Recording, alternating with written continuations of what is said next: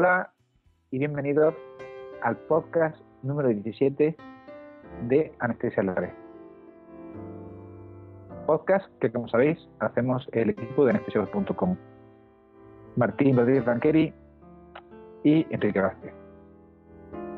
En este podcast de audio, exclusivamente, el número 17 de la serie, vamos a comentaros algunas consideraciones sobre la clasificación ASA, que es, como sabéis, el score de riesgo anestésico más utilizado en el momento actual en todo el mundo. Esto lleva bastante tiempo vigente, ¿verdad, Martín? Lleva ya casi 70 años desde, su primera aparición. Hola, Enrique. Pues hola a todos. Realmente sí, realmente lleva, como tú dices, 70 años prácticamente, porque la primera publicación que se hace sobre la escala ASA es de 1941. La hace Meyer Sackler, eh, que recibe un encargo por esa fecha de la Sociedad Americana de Anestesia de que trate de desarrollar algún tipo de score que bueno, que basándose por los datos que se tienen hasta el momento, relacione riesgo quirúrgico, ¿no? Y, y anestesia, ¿no? Eh, lo que pasa es que de ese primer estudio que se realiza en el 41, eh, este hombre, Meyer, pues concluye que no, que son tantas las circunstancias que pueden influir en el riesgo quirúrgico de, de un paciente que, que no se puede medir no es posible desarrollar ese método, ¿no? Pues, pues que lo dicen en, en la publicación de este año, de, ese año. Mm, por ejemplo, depende la habilidad del cirujano, depende la, eh, el, número de veces que el anestesista se haya visto en esa situación en concreto, ¿no? la práctica que tenga, etcétera, hay circunstancias que son difícilmente medibles. Entonces, lo que él propone no es exactamente un score de riesgo. Lo que propone Meyer en esa primera mm, clasificación ASA, que realmente no ha variado tanto hasta la actualidad, lo que él propone es una escala de salud o de estado físico. Hemos hablado ya en algún otro podcast de la capacidad funcional y realmente lo que hace es pues tratar de, facilitar un, un medidor de esa capacidad funcional, de esa escala. Eso es lo que originariamente y lo que realmente es la escala, la escala ASA, ¿no? importante es saber cuantificar la capacidad funcional, ¿verdad? Qué importante es para el preparatorio. Pues yo tengo la sensación, sin embargo, de que estamos hablando de cosas de hace 70 años y es una cosa que realmente no, no llevamos a la práctica mmm, tan frecuentemente como debería de ser. Y estamos hablando de publicaciones que ya habría, hablaban de esto hace 70 años y que, bueno, estas publicaciones hablan de esto hace 70 años y las últimas revisiones, por ejemplo, de, de la guía de práctica clínica mm, del paciente cardíaco para cirugía cardíaca también mencionan como fundamental eso, la capacidad funcional. Realmente no ha evolucionado tanto, es decir, seguimos, no ha evolucionado tanto porque realmente eso es importante y ese concepto no, va, a cambiar. Sí, parece que es un tema que a veces lo tenemos como, como de pasada y yo creo que a veces no se le no se le toma tanta consideración como se debiera, ¿no? Porque en realidad es una pieza clave y fundamental de, la evaluación eh, preparatoria de cualquier paciente. En efecto, en efecto, eso, eso es lo que ya, lo, que ya eh, eh, dijo Meyer ¿no? en ese primer estudio. Si te parece, podemos mm, leer esas primeras clases de, del estado físico que desarrolló Meyer en ese primer estudio, ¿no? Entonces, en, el año, en el año 41. En el año 41. Luego hablaremos, si no, de la modificación que se hizo posteriormente. ¿Cuántas pues, clases había? En el año 41 hay seis clases. Y de eso son seis clases, como hay actualmente seis clases de ASA, pero son diferentes. Bueno, las cuatro primeras prácticamente sí son iguales, ¿no? La clase 1 la clase 1 es para pacientes sin patología orgánica, o aquellos en los que el proceso patológico está localizada y no crea ninguna anormalidad o disturbio. ¿no? Ejemplos de esta clase, y los propone Meyer, son fracturas shock ni pérdida de sangre importante, ni embolias, o infecciones localizadas que no causan esa disturbio o alteraciones sistémicas, ¿no? porque no causan fiebre, etc. Ese sería el paciente realmente, el paciente sano. Clase 2 sería el paciente con una enfermedad sistémica leve, y sería el caso pues de pacientes, por ejemplo, es decir, pacientes psicóticos, incapaces de cuidar por sí mismos, acidosis leve, anemia moderada, faringitis. Prácticamente igual, ¿no? sí, esas, primeras cuatro clases son prácticamente igual. La clase 3 es enfermedad sistémica severa, que supone una limitación funcional. Ah, y la, la clase 4 habla de pacientes con enfermedades sistémicas que amenazan la vida, independientemente del tipo de tratamiento al que se les someta. ¿no? Y por último, se añaden dos clases más que están luego han desaparecido, que son la clase 5, que es para aquellos pacientes que fueran clase 1 y 2 y que se intervinieran de forma urgente. Y la, y la, clase 6 para pacientes clase originariamente 3 o 4, pero que además intervienen urgentemente. ¿no? Bueno, pues la modificación que se hace en 1963 por la eh, eh, Sociedad Anestésica de, Americana pues, o sea, que, la primera clasificación tiene una vigencia de, 20, tantos años. Tiene, mucha, tiene vigencia de 20 tantos años, pero no tiene la, la, lo que es la aceptación en la comunidad científica que tuvo la, la del 63. El 63 ya supone la aceptación por parte de todo el universo anestésico de una escala como la escala ASA para valorar el riesgo. ¿eh? Y fundamentalmente que, la clase 5 y 6 se modifica, ¿no? Efectivamente, lo, tú lo has dicho. La clase 5 y 6 mm, ya no son lo que eran antes. Es decir, clase 5 es para el paciente moribundo que no se espera que sobreviva sin operación. Y la clase 6, el paciente declarado en muerte cerebral cuyos órganos van a ser donados. Para las clases del 1 al 5, bueno, el 5 ya se entiende prácticamente que es un, paciente urgente. O sea, eh, eh, paciente 5 es un paciente realmente no tiene mucho sentido añadir la clasificación en un paciente 5 porque es un paciente que, requiere una operación urgente para sobrevivir, ¿no? Pues cualquiera de las otras clases, del 1 al 4, se añade una S y la operación es, urgente. Y en la clase 6, evidentemente, no, tiene sentido. Si quiere, podemos hablar un poco de ejemplos de la capacidad de, la clasificación ASA. Y, a mí primero me gustaría hacer un poquito de hincapié en, en qué importancia tiene el valorar a un paciente como ASA 1, ASA 2, ASA 3 o ASA 4, por ejemplo? ¿Qué importancia tiene el, ponerlo en un preparatorio? ¿Qué importancia tiene dar esa, información?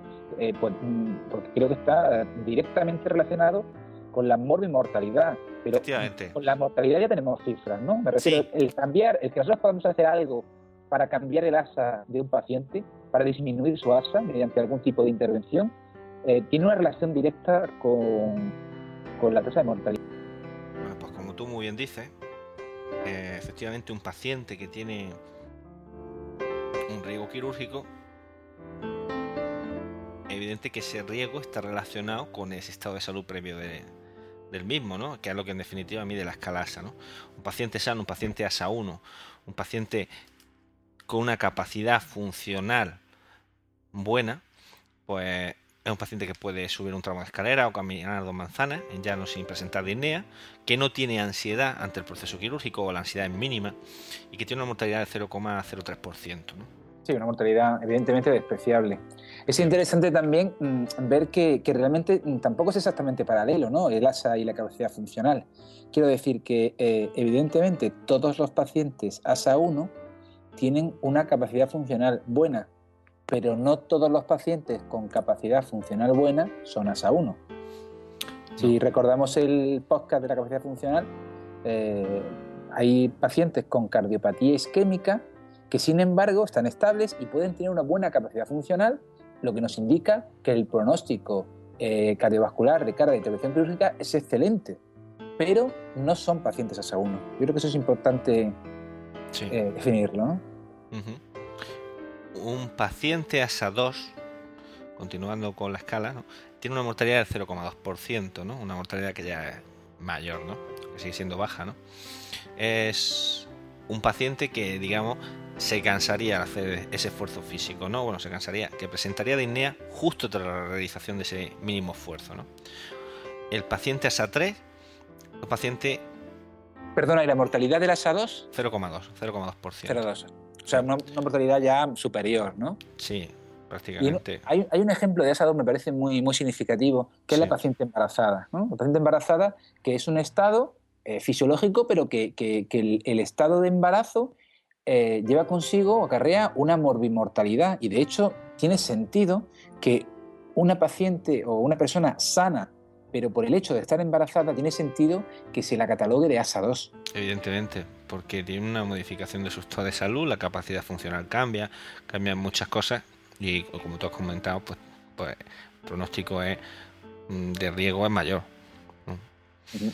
Un paciente ASA3 tiene una mortalidad ya del 1,2%, ¿no? Este puede ser el caso de un paciente diabético con complicaciones vasculares, un obeso mórbido, que no presente otra patología más allá de la obesidad mórbida, un EPOC o aquel que tenga un infarto de hace más de seis meses. ¿no? Es un paciente que ya sería incapaz de, recorrer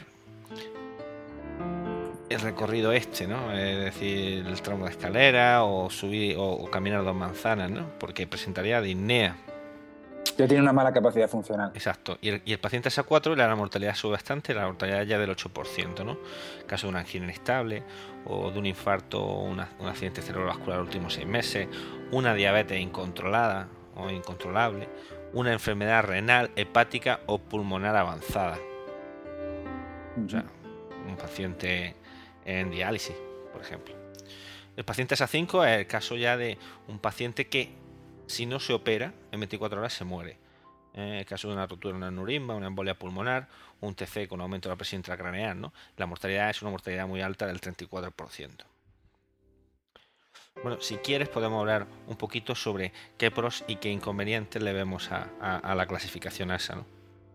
Hombre, a mí mm, lo que sí me parece muy interesante de la clasificación ASA es su relación con la mortalidad y sobre todo en relación con las modificaciones que nosotros podemos realizar en el estado de salud de ciertos pacientes para disminuir su ASA. Eh, si somos capaces de controlar esa diabetes descompensada, vamos a eh, manipular directamente la mortalidad de esos pacientes. No es lo mismo pues una, una diabetes eh, pues eso, que esté descompensada o una, una inestable eh, que se tenga que, intervenir quirúrgicamente, que eso pues, acarrea pues, una mortalidad del 8% a, intentar eh, situarlos en una SA3, que es que ahí sí hay una disminución drástica de la mortalidad, hasta el 1,2%. Ahí sí yo creo que es, mm, que es muy interesante, ¿no? Y una de, las bueno, de, de las grandes ventajas, de las grandes virtudes que tiene, aparte de su sencillez. Perfecto, pues por eso mismo la clasificación ASA ha sido inusualmente aceptada entre la comunidad anestésica y lleva manteniéndose en vigor prácticamente desde el año 63 en que se realiza la modificación actual hasta ahora mismo, ¿no? Y en términos de ASA, pues se pueden perfectamente comunicar a anestesiólogos eh, que estén en dos partes del mundo totalmente diferentes. Ningún otro score de riesgo ha tenido la aceptación o que, ha tenido el ASA, ¿no? Bueno, la conocen hasta los cirujanos. fíjate tú si, si ha tenido. Efectivamente, efectivamente. Bueno, ¿qué inconvenientes tiene? Pues básicamente los inconvenientes que tiene yo diría que son dos. Primero es bastante subjetiva porque no, no hay unos índices definidos eh, que sean... Claro, por eso es fácil de memorizar porque es bastante subjetiva, ¿no? Claro, yo creo que en este sentido lo que sí ayuda de cara a la docencia son los ejemplos. Los ejemplos son bastante eh, clarificadores. Pero es cierto, es cierto que es subjetiva y, se, y, da, y de hecho da, lugar a, clasificaciones, entre comillas, personales, ¿no? De gente que etiqueta a, los pacientes como ASA 2-3. Eh, y esa clasificación, evidentemente, está mal hecha porque no existe. O es ASA 2 o es ASA 3. Y yo creo que, como regla general, si tenemos duda, suele ser el ASA más avanzado, ¿no? El que tenemos delante. Mm. Claro, parte de, ese, de, de esa confusión que existe a la hora de aplicar el ASE es que se aplica para lo que no fue diseñado, ¿no? Aunque evidentemente ya lo hemos comentado, existe una proporcionalidad con el riesgo quirúrgico, pero no es un score. Para eso es un score a una escala de estado físico, ¿no? Entonces, podemos encontrarnos con un paciente sano que se somete a una intervención de muchísimo riesgo. No podemos decirle, bueno, pues como un paciente ASA, un ASA 1 la mortalidad es mínima, ¿no? Es despreciable, ¿no? Dependerá también de otros factores que no tienen en cuenta la clasificación ASA, ¿no? Y para eso existen otros scores de riesgo más modernos y totalmente validados ¿eh? y que evidentemente complementan a, a la escala ASA, ¿no? Muy bien. Pues yo creo que, que con esto acabamos este podcast. Mm, deciros que existen un mini test en la página para que podáis completar y así poner un poco a prueba vuestros conocimientos sobre, sobre la, propia escala con la respuesta razonada. Y sin más, pues despedirnos hasta un próximo podcast, ¿no? Venga, pues nada, un abrazo para todos. Hasta luego. Hasta pronto. Loaded up with gas and junk food. The series felt a Superman It's not so much the game I was into. Baby, I was into you. And then we drive all night. Watch the raindrops scatter in the headlights, and you smile so bright. With your face lit up by the dashlight. it was a paperback adventure. You were Annie Oakley, and I was Jesse James. And I will love you like the rain.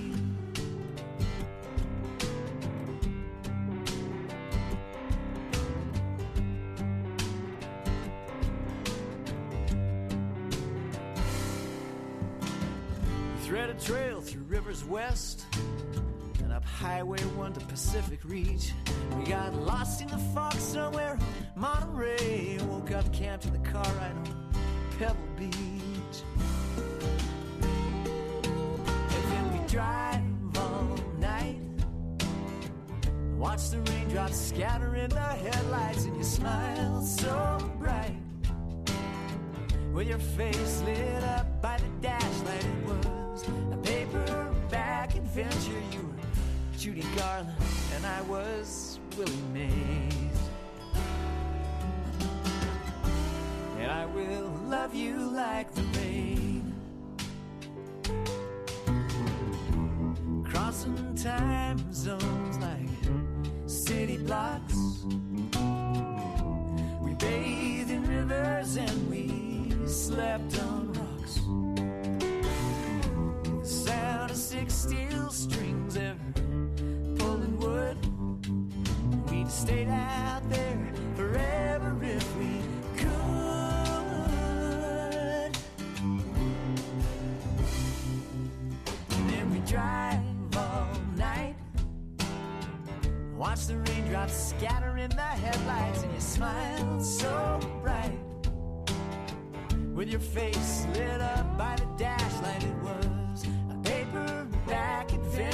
Was Chris Columbus, and you were the Queen of Spain. And I will love you, and we can drive all night. Watch the raindrops scatter